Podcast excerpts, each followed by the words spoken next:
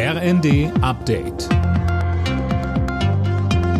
Stündlich neu. Auf den Punkt informiert. Ich bin Linda Bachmann. Guten Tag. Die Demokraten behalten Medienberichten zufolge auch nach den Zwischenwahlen die Mehrheit im US-Senat. Im Bundesstaat Nevada wurde die demokratische Senatorin Catherine Cortez Masto im Amt bestätigt. Die Demokraten kommen damit auf 50 der insgesamt 100 Sitze im Senat.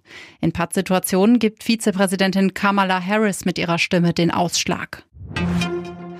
In einer beliebten Einkaufsstraße in Istanbul hat es am Nachmittag eine Explosion gegeben. Die Behörden in der türkischen Metropole gehen von mehreren Toten und Verletzten aus. Die Ursache für die Explosion ist bisher unklar. Im Bundestag ist heute an die Opfer von Kriegen und Gewalt erinnert worden. Bundespräsident Steinmeier sprach am Volkstrauertag das traditionelle Totengedenken. Dieses Jahr stand auch der Ukraine-Krieg im Mittelpunkt. Der Vorsitzende des Volksbunds Deutscher Kriegsgräberfürsorge, Wolfgang Schneiderhahn, sagte im Bundestag, Wie im Zweiten Weltkrieg geht es den Aggressoren nicht nur um die Verschiebung von Grenzlinien, sondern um die Vernichtung eines Volkes und die Auslöschung eines Staates.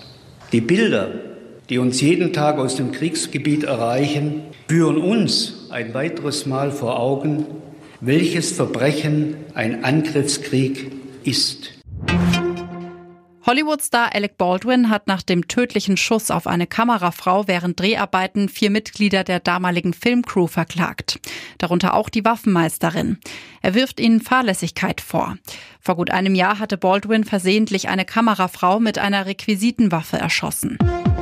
Alle Nachrichten auf rnd.de